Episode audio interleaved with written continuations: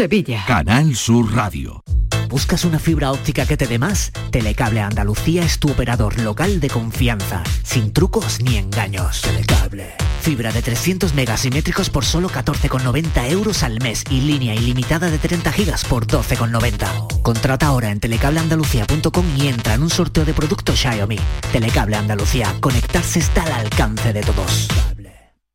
Cross Internacional de Itálica. Este año, por primera vez en su historia, el Cross se celebra junto al Campeonato de España de Campo a través por clubes. Será los próximos días 20 y 21 de noviembre en la ciudad romana de Santiponce. Te esperamos para disfrutar del mejor cross del mundo. Infórmate en la web crossinternacionaldeitalica.es. Diputación de Sevilla. OCU, la mayor organización de consumidores y usuarios de España, llega a Sevilla. Inauguramos oficina para conocer más de cerca los problemas de consumo a los que te enfrentas diariamente, informarte y ayudarte a resolverlos. Ven a visitarnos en calle María Auxiliadora 12 o llámanos al 955-250-361. OCU, la fuerza de tus decisiones. 16 escalones presenta. Ha recorrido miles de años luz para someternos y colonizarnos. Ya está bien de meterle miedo a la gente que llega uno a un planeta nuevo y le dan ganas de coger camino y volverse. Manu Sánchez está de vuelta con El Gran Emigrante, su última comedia teatral. 10 y 11 de diciembre en el Cartuja Center de Sevilla. Entradas en cartujacenter.com. Sevilla sabe a quesos andaluces. Ven al mercado de quesos el 20 y 21 de noviembre en Plaza de la Encarnación. Compra, degusta y disfruta de sus actividades. Infórmate en quesandaluz.es. Organiza Asociación Quesandaluz Cabra Andalucía y Ayuntamiento de Sevilla. Cofinancia Fondo Europeo Agrícola de Desarrollo Rural. Europa invierte las zonas rurales. Unión Europea y Junta de Andalucía. ¿En qué capítulo de tu vida estás ahora? ¿Quieres hacer una reforma o cambiar de coche? ¿Tus hijos ya necesitan un ordenador para cada uno? ¿O quizás alguno ya empieza la universidad? ¿Habéis encontrado el amor y buscáis un nidito? En Cofidis sabemos que dentro de una vida hay muchas vidas y por eso ahora te ofrecemos un nuevo préstamo personal de hasta 60.000 euros. Cofidis, cuenta con nosotros. Da igual si eres mega fan de los viernes o si a ti los viernes ni te van, ni te viernes. Porque este Black Friday es el viernes de todos los viernes. Con el cuponazo de la 11 puedes ganar 9 millones de euros o 15 millones con el cuponazo XXL. Y además, si registras tu cuponazo Black Friday en cuponespecial.es, podrás conseguir cientos de tarjetas regalo. Cuponazo Black Friday de la 11. Bases depositadas ante notario. 11. Cuando juegas tú, jugamos todos. Juega responsablemente y solo si eres mayor de edad. En cofidis.es puedes solicitar cómodamente hasta 60.000 euros. 100% online y sin cambiar de banco. Cofidis, cuenta con nosotros. Llega el Black Friday a Hogarium con descuentos de hasta el 50%. Colchones, sofás, camas, almohadas con hasta un 50% de descuento. Aprovechate del Black Friday de Hogarium solo hasta el 30 de noviembre. Unidades limitadas. Recuerda, Black Friday en Hogarium con todo hasta un 50% de descuento. Busca tu tienda más cercana en hogarium.es. Hogarium, fabricantes de descanso. En Canal Sur Radio, por tu salud, responde siempre a tus dudas. Hoy dedicamos el programa a niños y adolescentes con la colaboración de UNICEF Andalucía para hablar de salud mental y alimentación y nutrición. Profesionales y responsables de UNICEF nos acompañan para hablar de nuestros jóvenes y conocer también tus opiniones. Envíanos tus consultas desde ya en una nota de voz al 616-135-135. Por tu salud, desde las 6 de la tarde con Enrique Jesús Moreno. Súmate a Canal Sur Radio, la radio de Andalucía. La tarde de Canal Sur Radio con Mariló Maldonado. Ya había pasado la hora de las brujas y la hora de los muertos, ese espacio en el que la conexión y la energía entre los dos mundos se diluía. Ahora el tiempo parecía haberse detenido. Nada se movía en la naturaleza, ni siquiera el viento. Los pájaros permanecían inalterables sobre las ramas de los árboles. Las hojas se mantenían inamovibles y los grillos estaban mudos, ausentes sus chirridos. La luna aparecía y desaparecía entre unas nubes que limitaban la luz que cubría la silueta de las mujeres durmientes. El conticinio albergaba el mayor de los silencios.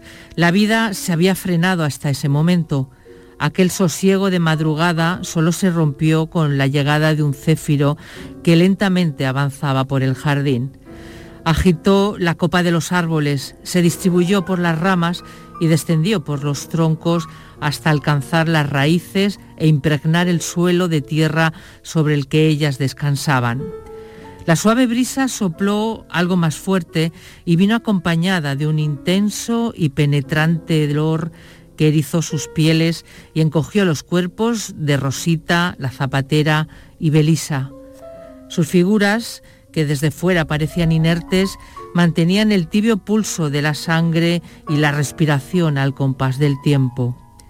Aquella leve agitación no las despertó en su totalidad hasta que unas notas musicales, muy leves, pero que iban increciendo, atravesaron el aire. La misma altura y duración se repetían una y otra vez. Aquel sonido era familiar para la zapatera, que, abrazándose contra el frío que sentía, ya sin calor del fuego, se desveló indecisa y se incorporó absorta frotando sus ojos para adaptar sus pupilas a la oscuridad. Incrédula dio unos pasos hacia la zona de donde provenía aquella música que el aire arrastraba hasta sus oídos. Avanzó tímida hacia la casa, despacio, y comprobó desde fuera cómo una suave luz provenía del salón principal. Aquellas notas musicales alegres brotaban de un piano. Se llevó las manos a la boca con un suspiro contenido. No tenía duda. Sus ojos se iluminaron y su corazón se abrió de par en par con el sonido de cada tecla pulsada. Permaneció unos segundos casi paralizada y luego corrió hacia Rosita, a quien zarandeó en el banco para despertarla. Despierta, Rosita. Escucha, escucha bien. ¿Lo oyes? La joven, aturdida por la sacudida, prestó atención a su indicación. La zapatera empezó a tararear por lo bajo, con un suave toque de palmas para ayudarla a identificar la música. Anda, jaleo, jaleo. Ya se acabó el alboroto y vamos al tiroteo y vamos al tiroteo. ¿No lo escuchas? Son las notas que toqué cuando llegué a esta casa. Es él, muchacha. Es Federico. Rosita sintió un temblor en sus pupilas y la respiración entrecortada en su pecho, una sensación entre el gozo y el miedo. Sacudió a la novia junto a ella para que se levantara y llamara a las demás, mientras no perdía de vista a la zapatera, que cantando la canción cada vez más alto, se adentró en la casa. Rosita y las demás siguieron sus pasos hasta el interior, donde la voz de la zapatera se juntó con la de un hombre alegre que, sentado de espaldas a ellas, en una silla antigua de pequeño respaldo, tocaba el piano de media cola del salón principal. Aquel hombre que intuyó su presencia se giró, sonrió y siguió al piano sin perder el ritmo, mientras la zapatera, Rosita, Belisa, novia y el resto de las mujeres lo rodeaban por completo. Menos Bernarda y Angustias, todas cantaban a la par que él, cuyo rostro se expandía de felicidad con lágrimas en los ojos conforme llegaba cada uno de sus personajes. Cuando remató las últimas notas musicales con fuerza y la canción llegó a su fin, todas irrumpieron en un aplauso. Él se levantó con las manos agarradas al pecho, intentando retener su emoción y agradeciendo aquella reacción.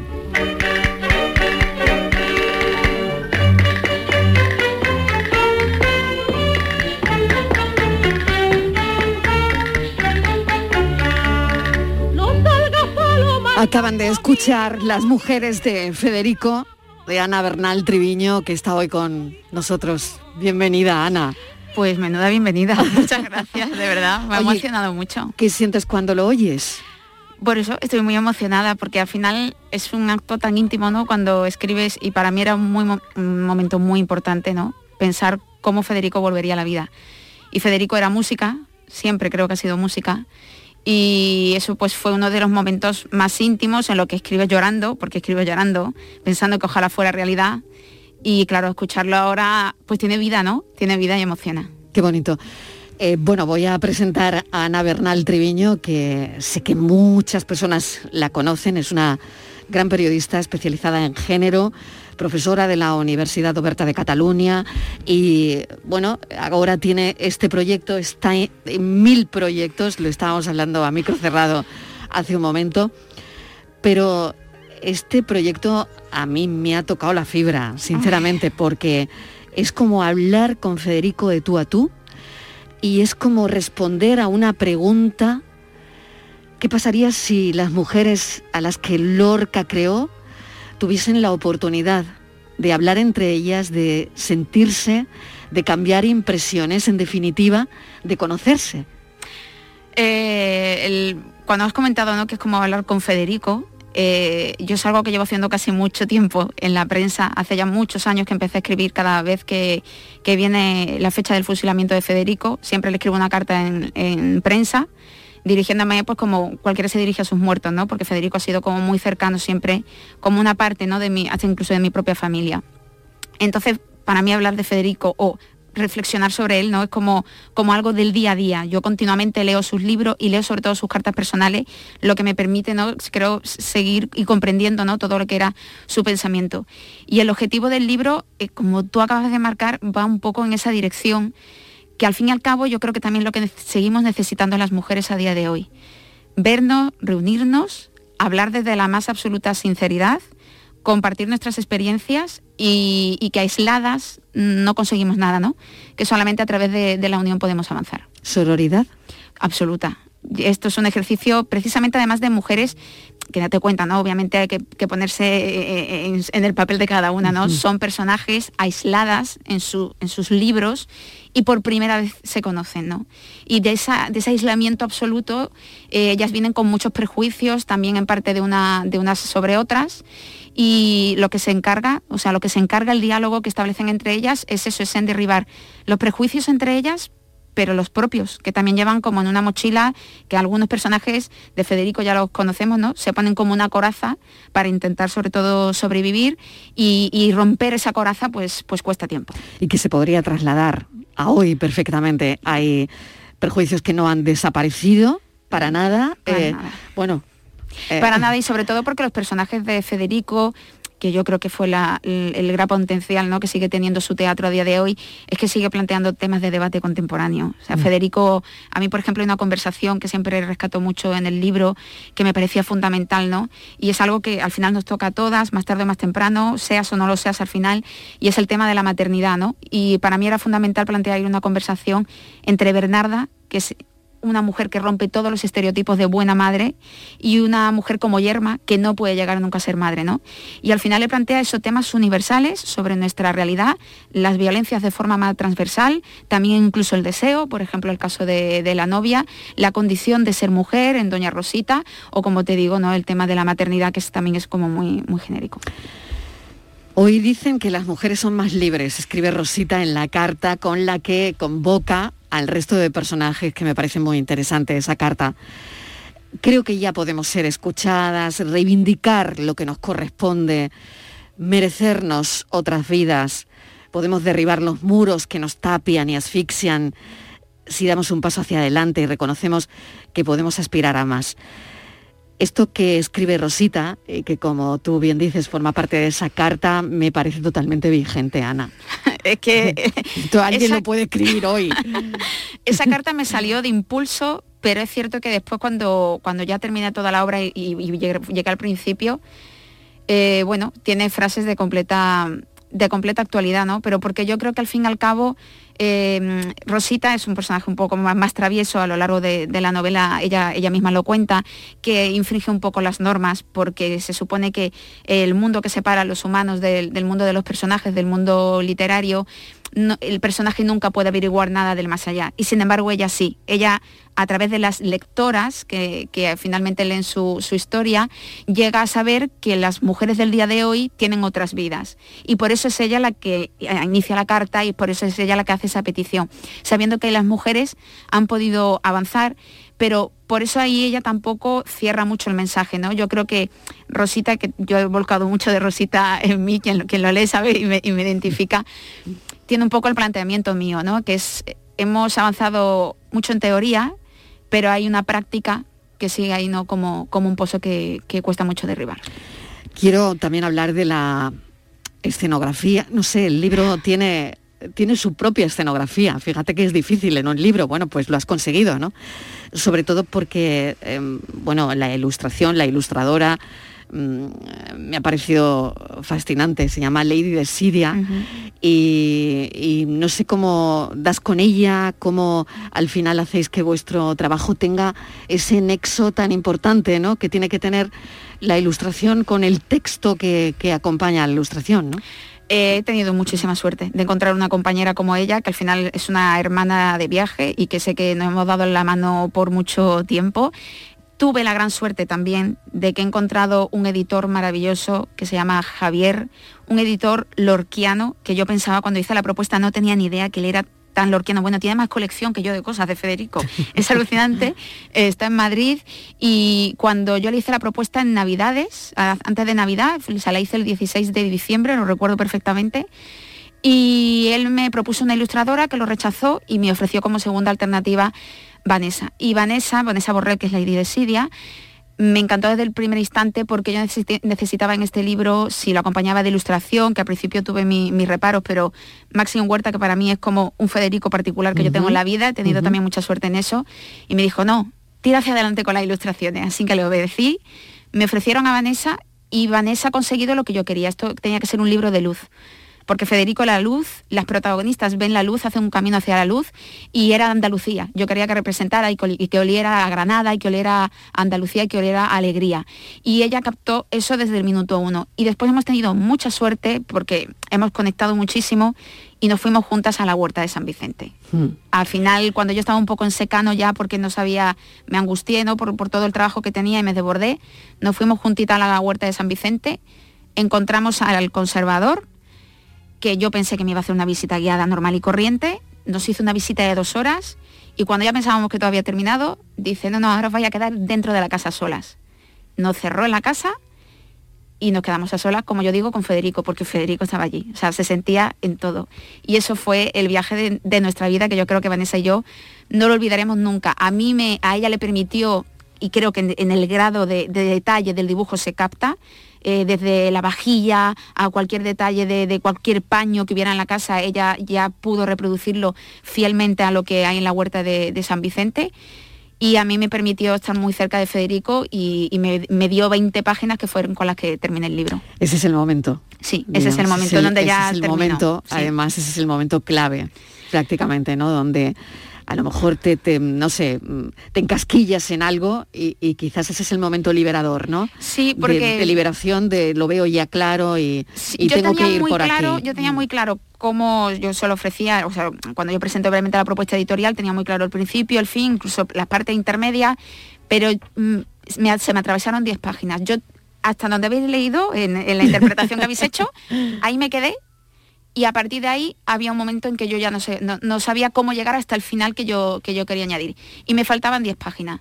Y mm, coincidió con el programa de, Rocío Carrasco, que eh, no solamente fue lo que significó ese programa, sino el hecho de los borbotones y borbotones de mensajes que a día de hoy me siguen llegando de mujeres que han sufrido violencia de género. Y claro, yo psicológicamente pues me desbordo, ¿no? Ante muchas veces tantos mensajes y tan, y tan duro y con experiencia tan dura. Y me secó por dentro, creativamente me anuló. Así que me fui allí para la huerta y Federico me ayudó. Federico me ayudó, me fui a su dormitorio, me quedé allí unos 10 minutos en su mesita, en su camita y, volvió esa inspiración. Qué bonito lo que me cuentas, Ana. Bueno, has mencionado el programa de, Rocío. Eh, ¿Qué ha significado para ti? Ha significado, por un lado, una parte obviamente Mm, agridulce, ¿no? En el sentido de que incluso hay compañeras eh, del movimiento feminista que me dejaron de hablar por ir. Lo que pasa que, bueno, al final yo soy un poco Federico en esto. De hecho, escribí un, artículo en el que eh, quería que la gente abriera un poco la mente. Federico criticaba mucho el teatro de la burguesía y yo creo que desde el periodismo nos tenemos que dirigir a todo tipo de público y dejarnos de clasismos y, y que la violencia de género al final es algo transversal y que tenemos que llegar a todas las voces posibles y que al final cuando vamos de conferencia, que yo voy de conferencia cada día, ¿no?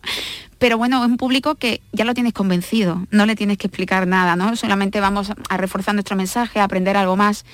Pero es que hay mujeres que a día de hoy no sabían qué era lo que le pasaban. Y que a día de hoy, cuando termina una conferencia, esas mujeres están yendo a conferencias por primera vez y vienen y te lloran y te dicen, gracias a ti le puse nombre a lo que tenía, o que te escriba una señora del Valle de Arán que te diga que su hermana llevaba seis años eh, padeciendo malos tratos y que no lo reconocía y que fue a la Guardia Civil y le dijo, hay una chica en la tele que está explicando algo que creo que es lo que yo tengo, el ponerle nombre, al final todos los insabores, ¿no? Eh, para mí tienen recompensa en cuanto sé que ese programa ha contribuido a, salvar a muchísimas mujeres. Quizás eso sea lo único importante, Ana. Para mí lo, lo que siempre cuando hay cualquier tipo de duda o lo que sea. De hecho, yo fui a ese plató convencida por eso, ¿no? Porque estaba ya absolutamente convencida y el programa me lo ha demostrado que la sociedad no entiende de violencia de género, se queda en una capa muy superficial, ahora parece que se ha descubierto la violencia vicaria, ¿no? El caso mm. Bretón ya fue violencia vicaria. Y los más de 40 menores que han sido asesinados desde el año 2013 contabilizados ya eran violencia vicaria. Mm. Y, son cosas de las que, que nos dedicamos a esta especialización ¿no? siempre hemos hablado, pero se nos ha escuchado poco. Y aquello era un altavoz que yo no podía permitir que se pasara de largo. Segunda parte. La segunda parte no... ¿De Rocío te refieres? No has estado, ¿no? No estás. Mm, mm, bueno, es que ahora mismo la están grabando. Yo intuyo que obviamente lo que yo comenté, que se lió una en internet que parecía que era el fin del mundo. por eso, yo, oigo campanas porque tampoco estoy muy, en ese ajo, pero la verdad es que todavía yo no sé nada de esa segunda claro, porque temporada. Hay titulares que dicen que tú no vas a estar en la segunda temporada. Sí, ya han dado por hecho, ya han dado por hecho todo. Eh, y, yo obviamente, eh, viendo el perfil, ¿no? Por lo que han comentado otras compañeras del tipo de, documental que va a ser la, segunda temporada, que es un poco más familiar, son temas que yo no domino, ¿no? Yo no domino las relaciones familiares de, Rocío Carrasco. yo podía hacer pedagogía y contextualizar, ¿no?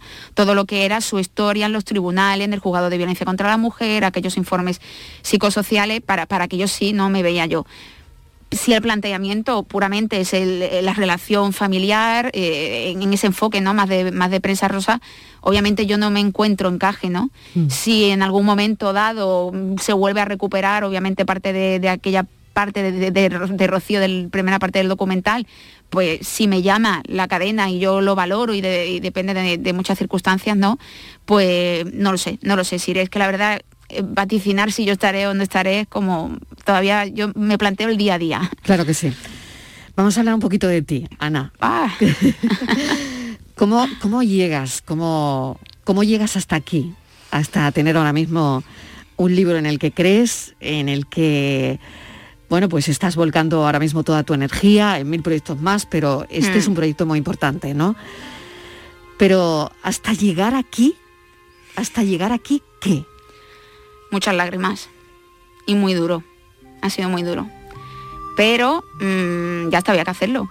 O sea, sobrevivir consiste en esto, ¿no? En que cuando te caes te tienes que volver a levantar y, en confiar en ti. Ya está, si es que no, no hay otra. Cuando yo he salido de Málaga, porque yo no sentí que a mí me valoraban en Málaga, en ningún sitio. Y cuando ves que en tu tierra no te valoran, pues con todo el dolor del corazón te tienes que ir fuera. Y es cierto pues que en Barcelona encontré otro hogar, tuve un jefe maravilloso que me valoró más que yo. Y al fin y al cabo es tu familia la que te acompaña y la que también te impulsa, obviamente, a, confiar en ti, en crecer. Y ya hasta el final es un aprendizaje. Obviamente me gustaría haber llegado hasta aquí de una manera más fácil, con menos lágrimas y que no hubiera sido tan duro. Pero al fin y al cabo yo creo que también quien lea la obra o, quien lee cualquier trabajo mío mm, detecta que todo ese pasado está ahí.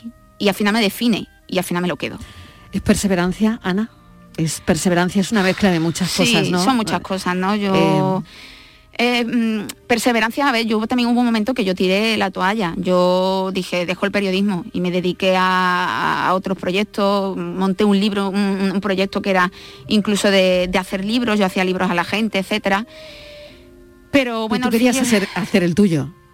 Claro, yo en el fondo quería, el mío, quería el claro, montaste el proyecto de hacerle libros a la gente, pero tú querías hacer el tuyo. Y pero eso no, ¿sabes? No, yo seguía escribiendo, como un montón, que tengo allí un montón de libros y obras de teatro guardadas en mi cajón, pero al final aquello no fue un trabajo en balde, ¿no? Cuando lo ves con, distancia, dices, bueno, que todo ese trabajo que está guardado en el cajón me ha servido para poder escribir esto hoy.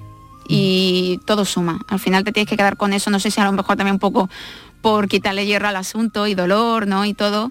Pero, pero al final yo creo que sí, que en el fondo todo, todo termina sumando y, y en definitiva te hace más, más fuerte ¿no? ante la vida. Yo he tenido que espabilar muy pronto, me han venido cosas muy duras, yo no he vivido, mm. yo, no, yo no puedo decir que yo he tenido adolescencia. Mm. Entonces intento levantarme cada día pues con el carpe diem, con esa filosofía de Walt Whitman y también en mm. parte de Federico, y vivir lo que sea. Ayer leía en redes una carta, bueno, he leído mucho sobre ti, te sigo desde hace muchísimo tiempo, ¿no? Como compañera y como afinidades también, ¿no? Eh, he leído una carta eh, tuya donde contabas todo lo que, bueno, es una carta familiar, de lo que le pasó a tu madre, eh, de un proceso oncológico difícil, que acaba mal, ¿no? Y al final, todo esto, me imagino que te hace, no sé, no, sé si ayuda o no, qué tontería, ¿no? Pero te hace también tener otras miradas, ¿no? acercarte a otro tipo de personas que o empatizar con gente que está viviendo lo mismo que tú, como hacías en esa carta. Hay gente que se lo calla y periodistas como tú que todo lo contrario, ¿no? Que, que se acerca a la gente escribiéndolo, ¿no? Porque yo creo que, que hay que compartirlo, ¿no? Y que una enfermedad como el cáncer no puede seguir siendo, como ha sido durante muchos años, un tema tabú. Porque va a ser una enfermedad que o bien familiarmente o bien a cada una, a cada persona le va a tocar eh, cercana o vivirlo en carne propia. Y además estar preparado, ¿no? Para ello, para cuando toque. Yo he hecho una filosofía de vida, ¿no? Pensando en que, bueno, tengo más probabilidades de que, de que como el resto de mi familia, me, me toque en algún momento. Eso es lo que a mí me da también mucho más impulso para, para vivir. Muchas veces mi madre me dice, estás loca, ¿no? Y yo soy eh, durante toda mi adolescencia no pude viajar mucho, lamentablemente. Ah, tenía compañeras que, que se recorrían toda Europa y yo no, no pude. Y ahora la mínima, ahora no porque tengo mucho trabajo, pero, pero cuando no tengo tanto trabajo, eh, y porque la pandemia me frenó, que también es cierto, intento, intento viajar, intento descubrir, porque sé que la vida es muy efímera y que cuando menos te lo espera te da un guantazo y te deja en tu silla. Y entonces, para cuando llegue, pues lo que me queda, que como yo siempre digo, en, mi familia, lamentablemente a mi tía y a mi madre le saltó el cáncer por, por las mismas fechas. Y es como, parece que se jubilan y, le viene la mm. enfermedad. Entonces yo ya tengo calculado, tengo 40, me quedan 20 años, bueno, pues por lo que sea, voy a, en los 10 próximos voy a intentar vivirlo a tope dentro de, las medidas, obviamente, de, las limitaciones que también tiene cada una, pero no quiero mm, que se me pasen 10 años como, como los que fueron de mi juventud, que no van a volver nunca y que no los disfrute. Mm.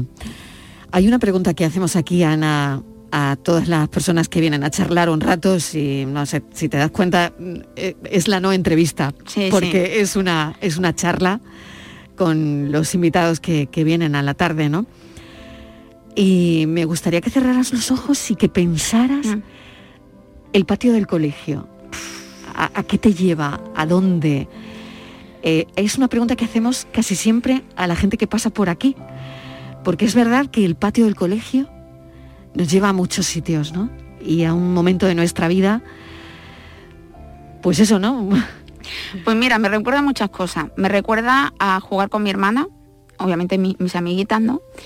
Una amiguita que yo creo que me abrió los ojos ante que la muerte existía, porque yo tenía mi compañera de pupitre en primero de GB, que era cuando acabamos de, entrar, y falleció de una leucemia. Y entonces aquello a mí me, me abrió mucho los ojos como, ¿aquí qué ha pasado, no? Y era como, además era la chica la más guapa de la clase, todo el mundo era como, Gema era la, chica más guapa y, era como, pero como que a ella le ha podido pasar esto.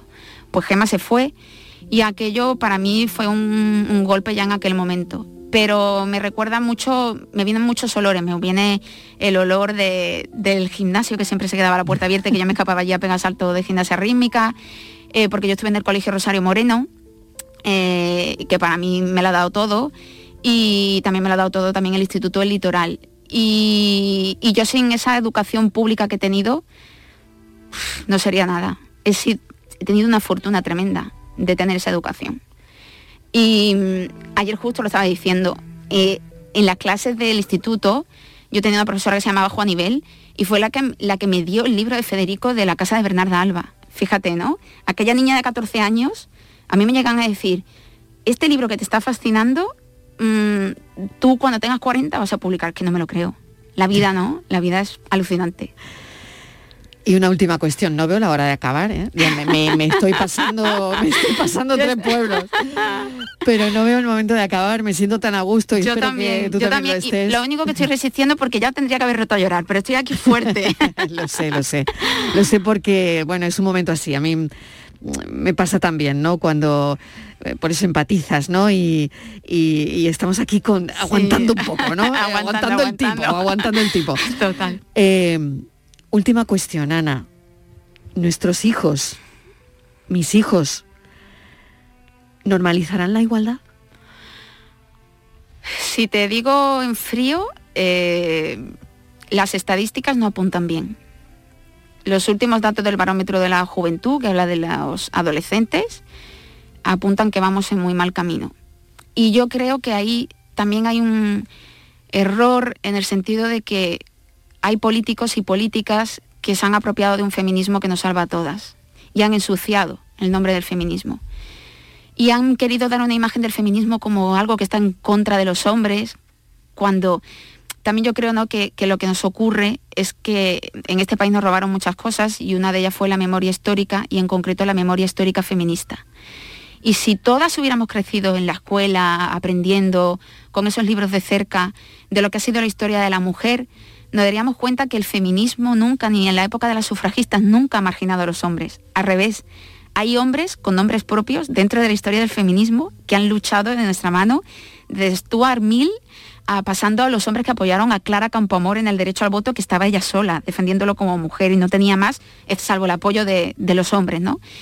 Y, al final son todo ese, tipo de reflexiones, ¿no? Que terminan contaminando y ensuciando todo el gran aporte a favor de la igualdad, que, no solamente es un movimiento que libera a la, a la mujer, sino que a los niños, a los varones, a los que están creciendo, los libera también de unos mandatos de género con los que tampoco tienen que crecer ni construirse, que no tienen que ser duros, que no tienen que mostrar autoridad, que pueden llorar y eso no los hace débiles, que pueden ser vulnerables, que no tienen por qué asumir un rol de cabezas de familia porque eso no, no, es así. Y hay tantos, ¿no? Al final los mandatos de género limitan tanto la vida de las mujeres y de los hombres que yo siempre veo el feminismo pues como ese camino de, de esperanza. Y lamentablemente, si se sigue avanzando por el camino contrario de ese uso político del feminismo que lo mancha en lo que realmente no es, como cale en los jóvenes, en la juventud, que son esos datos del barómetro de los que te hablo, mm, creo que no vamos por buen camino, al revés. Ana, mil gracias, de verdad, por este ratito de, de radio. Las mujeres de Federico, eh, te deseo muchísima suerte porque te lo mereces. Gracias de corazón. Y mil gracias de verdad por este tiempo de radio. Ha sido un placer, me podía haber quedado dos horas más contigo. gracias de corazón. Tenemos que pedirle permiso a los informativos, imagínate. gracias, mil gracias por venir. Adiós.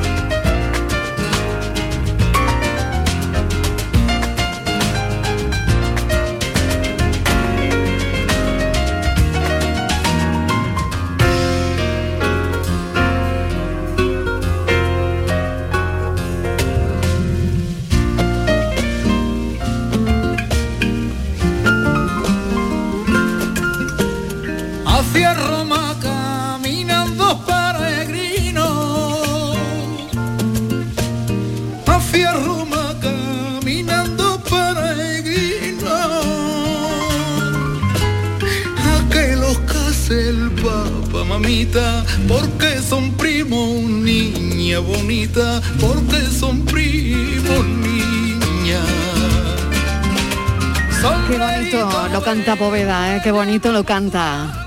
Mira, los cuatro moleros. Sombrerito de hule lleva el mozuelo y la peregrinita mamita de terciopelo, niña bonita, de terciopelo, niña. Ya tengo a Francis Gómez conmigo porque, bueno, a ver cómo ha ido La cosa va bien, ¿eh? La cosa va bien. Va Resolveremos un poco más tarde. De Venga, resolveremos en un ratito. En un Venga, poquito. ¿cómo, ¿cómo va la historia? ¿Cómo Pero va, va nuestra va particular bien. paranoia de la tarde? Digamos que tenemos 60-40 de porcentaje, 40% que no acierta, 60 que está acertando, ¿eh? Es que no estaba fácil. No está fácil, pero... no está fácil. Yo he estado haciendo aquí mis cuentas. Que me da a mí y que los, no está los fácil. oyentes están más orientados de lo que yo pensaba. Sí, ¿eh? ¿no? Sí, sí, sí, bueno, sí, hombre, es que bien, tenemos una audiencia soberana que para qué, ¿eh? Lo que nos merecemos. Venga. Geniales. Venga, vamos a recordarlo. Recordamos el enigma de la tarde. Exactamente. Venga. Un vecino me decía que iban a celebrar el cumpleaños de su suegro. Sí.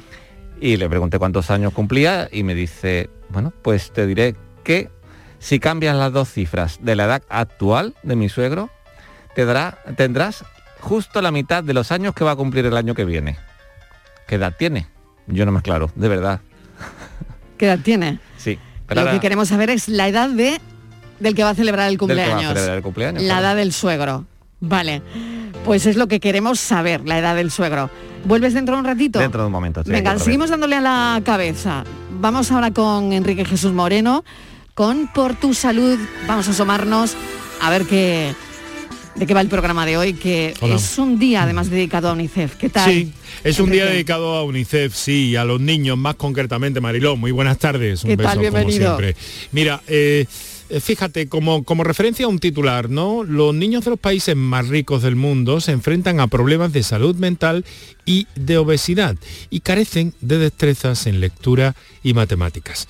Bueno, por ejemplo, no es una referencia de los muchos asuntos de los que se ocupa UNICEF y hoy hemos reunido, eh, pues por una parte la coordinadora de UNICEF en Andalucía, eh, por otra parte a, que es Maribel Martínez, por otra parte al profesor Francisco José Rivera de los Santos, que es eh, coordinador de un documento muy interesante sobre precisamente la opinión de la infancia y la adolescencia sobre determinados asuntos de nuestro tiempo. Y hemos eh, encartado también a una especialista en psiconutrición, Belén Galiani, que nos van a acompañar los tres para hablar de infancia, adolescencia y de estas cosas tan singulares de las que se ocupa UNICEF, ¿no? Para conocer, para saber y para tener también las experiencias de nuestros de nuestros eh, oyentes que quieran intervenir en el programa como cada tarde para preguntar o para hacer mostrar eh, su- sus opiniones o sus puntos de vista sobre todo esto. Infancia, adolescencia, los problemas derivados de la salud mental, después de la pandemia, hay datos escalofriantes que vamos a ir entresacando a lo largo del programa en agradable conversación y naturalmente siempre con las ventanas abiertas a nuestros oyentes. Mariló, a ese, las seis en punto. ese es nuestro programa dedicado de alguna forma de hoy. Muchísimas gracias, Enrique. Me parece un gran programa y un gran acierto, un día dedicado a UNICEF. Gracias hasta ahora. Hasta ahora, Mariló. Disfruta de Andalucía y de la radio hasta enamorarte. Escucha, siente y déjate seducir por una tierra repleta de tradiciones, de una gastronomía de bandera, de patrimonio cultural fascinante y una gente única. En Gente de Andalucía, los sábados y domingos desde las 11 de la mañana con Pepe da Rosa. Quédate en Canal Sur Radio, la radio de Andalucía. Escuchas Canal Sur Radio en Sevilla. Yo ya no pago por mi consumo y digo chao, digo chao, digo chao, chao, chao, a tú lo mismo. Vente conmigo, nuestro petróleo es el sol. Dile chao. Bienvenido al autoconsumo. Dimarsa.es ¿Quieres proteger a tu familia? Invierte en seguridad. Somos MR Cerrajeros y hemos abierto nueva tienda de seguridad en Sevilla Este, donde encontrarás exposición de puertas de seguridad, bombines, escudos, detención anticipada, cajas fuertes. En MR Cerrajeros también tenemos taller donde fabricamos rejas, puertas, cancelas o lo que necesites. Recuerda, MR Cerrajeros, porque la seguridad de tu hogar es la seguridad de tu familia. ¿Te está afectando la subida de la luz? Claro que sí. Por eso en Insolac Renovables instalamos paneles fotovoltaicos de autoconsumo con los que podrás generar tu propia electricidad. Y ahora, con la subvención del 40% de la Agencia Andaluza de la Energía, lo tienes mucho más fácil. Entra en insolacrenovables.com e infórmate de las ventajas que tiene el autoconsumo. Insolac, expertos en energías renovables desde 2005. Sevilla, pueblos donde emprender y ser feliz. Soy Vera Schweitzer. Ahora vivo aquí en el Real de la Jara y me dedico a la venta de pura raza española al extranjero. Vente cuanto antes que aquí hay muchísimas cosas que hacer para emprender todo lo que te imaginas. Una campaña de la Oficina contra la Despoblación, ProDetour, Diputación de Sevilla.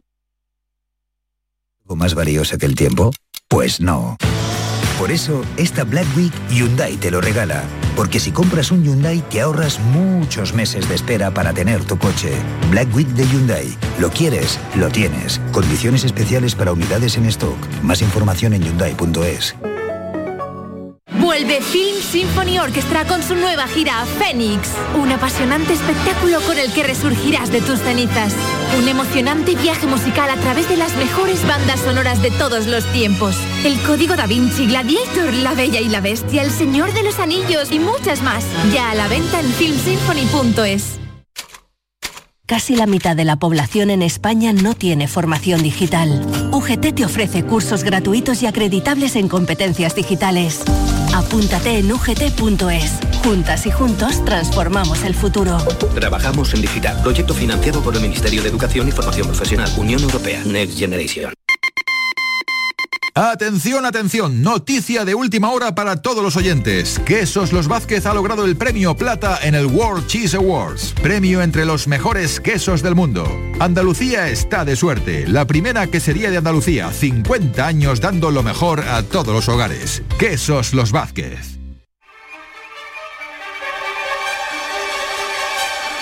La tarde de Canal Sur Radio con Mariló Maldonado. Y con Diego Abollado, que llega ahora mismo en nuestro recorrido por los museos de Andalucía. Hoy nos vamos a detener en el Museo Carmen Thyssen de Málaga, donde esta semana se ha inaugurado una exposición de un fotógrafo americano. ¿Qué tal, Diego? ¿Cómo estás? ¿Qué tal, Mariló? ¿Cómo estás? Bueno, ¿cómo se llama el fotógrafo? Háblame de él. El fotógrafo se llama Paul Stroud, Paul Stroud, y la, Sí. la exposición se llama La belleza directa. y, Bueno, ya, ya me atrapa el título es que, de la es que, exposición. claro, porque y lo de directo es la clave de este fotógrafo, porque es uno de los primeros. Es un fotógrafo del siglo XX que tuvo una larga vida, ocupó un espacio grande en el siglo XX, pero de todas las, de todas las fotos, de todas las instantáneas suyas que hay la exposición en el, Museo Carmen Thyssen, hay las más, las más impresionantes, de ahí lo de la belleza directa, son unos retratos que hace en 1916, que probablemente son los primeros retratos de la historia de la fotografía en los que retrata personas anónimas. Personas anónimas, mm, además, personas, la mayoría de ellos inmigrantes, pobres, estamos en Nueva York, estamos además en el, en el Lower East Side de Manhattan, que era la zona, la zona rough, la zona dura, donde mm, era el mayor núcleo, la mayor mm, bolsa de pobreza de Nueva York, y las fotos son impresionantes. Algunas de ellas no te puedes creer que esté en 1916, porque claro, los pobres mm, ve- vestían con ropa atemporal, con la ropa que tenían encima. Y, y como la forma en que encara este fotógrafo el retrato es tan sumamente moderno, pero moderno, moderno, entonces mm, te parece un poco como, como, como casi de ahora, ¿no? Es terrible también algunas de ellas, pero bueno, también hay belleza. Belleza, mucha belleza, no solo por la calidad de las fotos, porque este, este fotógrafo Paul Stroud se le ocurraba, eran exposiciones que parecen parecen, parecen las fotografías que son como, como rápidas y como, de- como casuales, pero tenían un trabajo detrás brutal. ¿no? Oye, ¿y el selfie cuando llega? Y el si, es que, si es que había llegado igual Yo, antes yo de... creo que el selfie llegó antes que el arte. Yo creo que en las, en las piedras estábamos con el selfie. No, pero es muy gracioso porque fíjate que, que probablemente casi la primera fotografía que hay de, de una persona en la historia de la fotografía, estamos ahora mismo en noviembre de 1839, hay un fotógrafo americano también que se llama Robert Cornelius, que es pr- prácticamente hacer el primer retrato y es un primer retrato de él, es decir, es un selfie, es un autorretrato que, que se decía entonces, ¿no? No se decía la palabra selfie, pero era un selfie, ¿no? Con lo cual imagínate que prácticamente la fotografía ya nace, la fotografía del retrato ya Sí. nace con el impulso del selfie. Y hay que tener en cuenta, Mariló, imagínate lo que era hacer retratos en, la- en la- en la- en- esta época de la, de la- Sí. de historia de la, de fotografía, porque las exposiciones eran terriblemente largas, había que estar casi 20 minutos, inmóvil para poder, para poder plasmar la imagen. ¿no? De hecho, en los estudios de los fotógrafos, las sillas tenían como una especie de de estructura para sujetar las, las cabezas y, y- y para, y para sujetar los brazos de manera que te quedaras inmóvil del todo durante, durante un tiempo largo, ¿no? para, que, para que la foto no saliera movida, ¿no? Y después los ojos no salían, porque claro, el parpadeo evitaba que, el ojo saliera, con lo cual era un poco tortura, ¿no? Así Total, que fíjate lo que hemos evolucionado. Pero este señor que se hizo el primer Increíble. selfie de la historia, ¿eh? Sí, sí, este aguantó, aguantó 20 minutos ahí como un jabato para, para decir yo el qué primero. barbaridad, A mí que me encanta fíjate, porque ¿eh? me encanta porque de verdad Pero y esto, lo de esto era en el 1800 y algo, ¿no? 39, 1839. Estamos en los, en los principios, principios de la, de la, de la- de la fotografía. ¿eh? Y después hay muchos en la historia. ¿eh? Por ejemplo, a mí, a mí hay uno, este es un autorretrato también hecho con un espejo, que es el de la gran duquesa Anastasia, la hija de Nicolás II. Sabéis que esta familia mm, fue asesinada por los bolcheviques y tiene una historia trágica, pero hacía muchas fotos en familia. Y esta duquesa con unos 14, 15 años, gran duquesa, ¿eh? lo de duquesa se queda corto, que era hija del zar, pues se hizo una foto delante del espejo y probablemente estaría en torno a 12 Oye, años, como las 13 que nos años. hacemos ahora, ¿eh? Claro, igual. Esas fotos delante Pero además- del espejo. pero además ella era Yo adolescente. tengo algunas, pero no me, me he atrevido a subirla, claro, me da un poco de por el espejo, por tú por el espejo, no por ti. No sé, pero me da, cosa- me da como vergüenza, pero sí que me he hecho algunas, claro, Hombre, en el todo, móvil las tengo, pero si ¿no? todo, pero si es que Todos al es final hemos obvio. caído en eso, ¿no? hemos Todos, caído no pasa todos. nada, pero si es que yo creo que, que- que la fotografía nació ya, nació con el, el que se estaba haciendo, el que estaba haciendo las fotos estaba, estaba invirtiéndolo de alguna manera, ¿no? Y yo creo que también no pasa nada, es así, ¿no? Había, hay un selfie también que me gusta mucho la historia, que es el que se hace el, el- el- astronauta Aldrin, antes de ir a la Luna, en el año 66, cuando se está dando unos paseos por, por el espacio, para salir al espacio, para, para, bueno, para ir acostumbrar, a- aclimatándose, estamos tres años antes de que la Luna se pise Mm. la Luna, ¿no? Y se hace una, se hace un selfie con una cámara complicada, porque imagínate que estaba en el espacio además. Y es muy gracioso porque hace unos años, ya tiene ochenta y tantos años el señor, se la colgó en sus redes sociales diciendo, aquí está el primer selfie espacial de la historia, ¿no? Con lo cual, fíjate cómo él mismo reivindicaba la, la- Claro. la foto, ¿no? Oye, y volviendo a la exposición de mm, este hombre de Paul Sturt o Sturt, o, eh, ¿cómo se pronuncia? ¿Qué Bueno, yo lo diría, mejor? yo lo diría en, Paul, Paul eh, Strout o algo así, ¿sabes? Sturt. Sí, lo dejamos ahí. Bueno, deje- como se diga. Otra razón para verla, además de estos primeros retratos, dame una, una recomendación. Pues mira, eh, hace un recorrido, un recorrido prácticamente también por todas las vanguardias de, que- de su época, porque es un fotógrafo que vive de lleno en los años 20, es un fotógrafo que experimenta con el cubismo en fotografía. Y hay unas fotografías magníficas, algunas de ellas de apariencia muy simple, coge unas especies de tazas, de tazas de café, y, y con esas tazas de café, cogiendo ángulos de esas tazas, va haciendo, elaborando unas composiciones que estás como ante un cuadro de Picasso, pero en blanco y negro, en fotografía, ¿no? Con lo cual es muy interesante también porque, mm, aparte del, del retrato, que sigue teniendo, como hemos dicho, no, la fotografía, una, un- todo el futuro por delante y todo el mundo lo usamos, está también esta parte artística que mm, de, de la fotografía vinculada a las vanguardias, ¿no? Cómo hacer, Sí. cómo imitar a los cuadros, o cómo los cuadros imitaban a la fotografía con esa, con esa línea. Pues llámame cuando vengas a verla, ¿no? Pues por supuesto. ¿Hasta cuándo la podemos ver? Pues hasta febrero, no, hasta, marzo, febrero, hasta marzo, hasta 6 de marzo, Bueno, 6 pues de marzo, tenemos- te quita un mes. Tenemos tiempo todavía, tenemos ¿no? tiempo, tenemos, Tenemos tiempo. tiempo todavía Por cierto. Marilo, antes de irme, Sí, ¿no? El otro sí. día vi una exposición de daguerrotipos de la colección Mafre y había un dato que me impresionó. ¿Sabes cuántas fotos se hacen con el móvil al día? 3.500 millones de fotos al día. ¿Hace la gente? Así es. que la- así es, 3.500 millones de millones fotos de al día. fotos hace la gente al día. Efectivamente, en ¿Te el mundo, ¿eh? imaginas? Eh, tú- en el mundo, sí, sí, pero ¿te imaginas que esto se hiciera con carretes? Pues imagínate, imagínate las tiendas de revelado. Vamos, imagínate las tiendas de revelado. Pero, pero cómo ha cambiado, ¿no? Fíjate el, el- el ¿Cómo ha para- cambiado, para- el total? paradigma, ¿no? De- Sí, cómo se ha democratizado además la fotografía. Sí. ¿eh? Oye, mira, bueno, no te vayas, que tengo aquí el enigma y tengo a Francis, a ver si tú uy, sabes uy, eh, esta movida que, que Yo la edad de mi suegro no la sé. Bueno, nos han montado una movida Ya, aquí. ya, ya, Venga, ya, ya lo he escuchado, ya lo he Mira, escuchado yo Mira, antes, mira, ¿eh? escucha, a ver, ¿qué te- a ver, a ver si yo no tengo ni idea. Un lío, Diego, un lío, de verdad, porque A ver, ¿qué se le ocurre? Si yo pregunto la edad porque me intereso, pues por, eh, por- por no hablar del tiempo. ¿Tú Oye, para qué ¿y te metes nada? ¿Tú para qué te metes ¿Cuántos nada? años eh? cumple tu suegro? ¿La fiestecita qué tal? Sí, sí, pues mira, va a cumplir, si cambian las cifras de la edad que tiene ahora, vas a, vas a sacar la mitad de, la que va a tener, de lo que va a cumplir el año que viene. Y ahora yo, pues claro, menos mal que tenemos a nuestros oyentes que son bastante inteligentes y, y casi todos aciertan, algunos fallan. Buenas tardes, Mariló y compañía. Está escuchando el Isma y la verdad, yo lo siento mucho, pero este hombre se va a morir. Este año, el año que viene no cumpleaños. Lo siento mucho, se va a morir. Se va a morir. Buenas tardes, Caflito y beso. Dale vuelta a la cabeza, hombre, no lo mates. Buenas tardes, Francis. La matado Soy. Agapito y Hola, llamo de aquí de. Andalucía. Pues yo creo que la solución es 68. Porque 68. iba a decir 69, pero ese número tiene muy mala No, fama y vayamos a no, meter la pata. No, cumple digo más, cumple más. 68. Vayamos a liarla, Venga, buenas vayamos tardes. a liarla. 69 es muy joven para un, tardes, pa' un suegro, ¿eh? de Málaga. Sí. Pues el abuelete tiene 73 años. Si Sí. intercambiamos el 73 sería 37, Muy bien. que es la mitad de 74, que es lo que cumplirá el año que viene. Muy bien. Venga, cafelito y bueno, besos. Pero bueno, yo, yo alucino. Pero ¿y esto? Pero ¿y, Fíjate, eh, eh, ¿es verdad que tiene 73? Sí, tiene 73. El cumpleaños que viene 74, la 37 es la mitad de 74, si te cambia la cifra. Fíjate qué simple era. Diego. Cuando lo sabe, cada cuando lo sabe. que nosotros somos de letras. Yo- Hay que y además nosotros somos de suegros más mayores, somos de suegros más Somos de mayores. suegros más de suegros mayores. más mayores, Ya, así que no, sí, sí, de- de- efectivamente. es demasiado joven, demasiado joven para nosotros. Ya-. Ya, ya jubilado tenía que estar, porque si es... Oye, pues Diego, ya. mil gracias. Hasta la semana que viene. Un beso. A vosotros, y un abrazo. Francis, mañana Gracias, seguimos dándole a la pelota y Claro. ahora pensamos.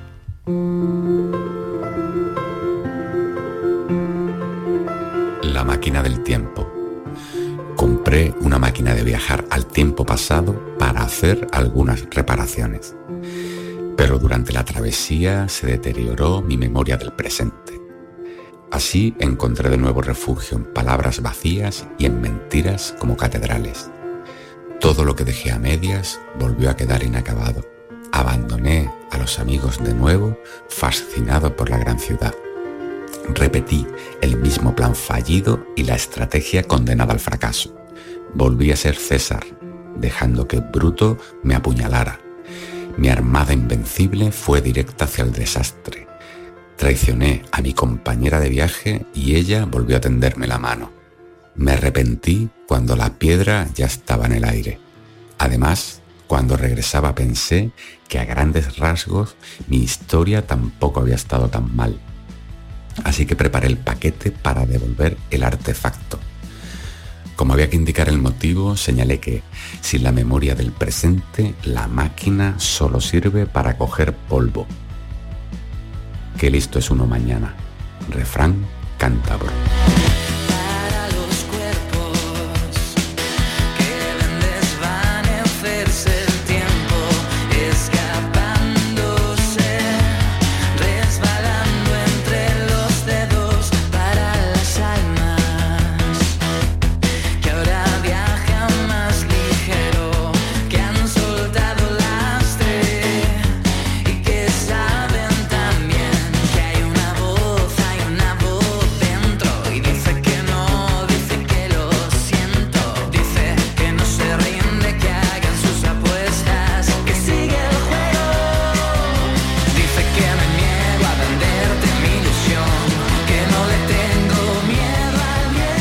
En nuestro Pensar Mejor, hoy el pensador aficionado, eso es como le gusta a él que le presentemos, pensador aficionado, Jesús Corrales San Vicente.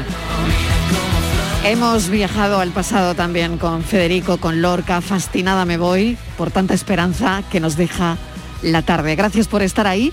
Mañana volvemos a las 3 en punto a contarles de nuevo la vida. Adiós.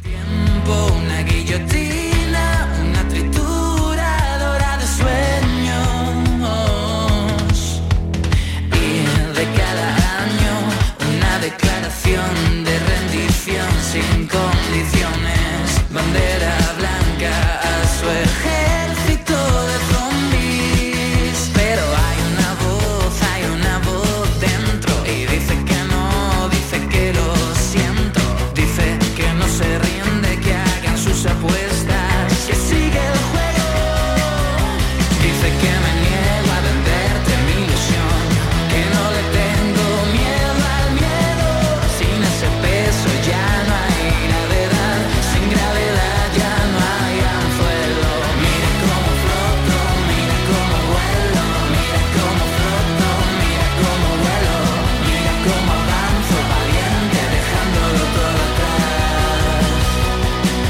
La tarde de Canal Sur Radio con Mariló Maldonado. También en nuestra app y en canalsur.es.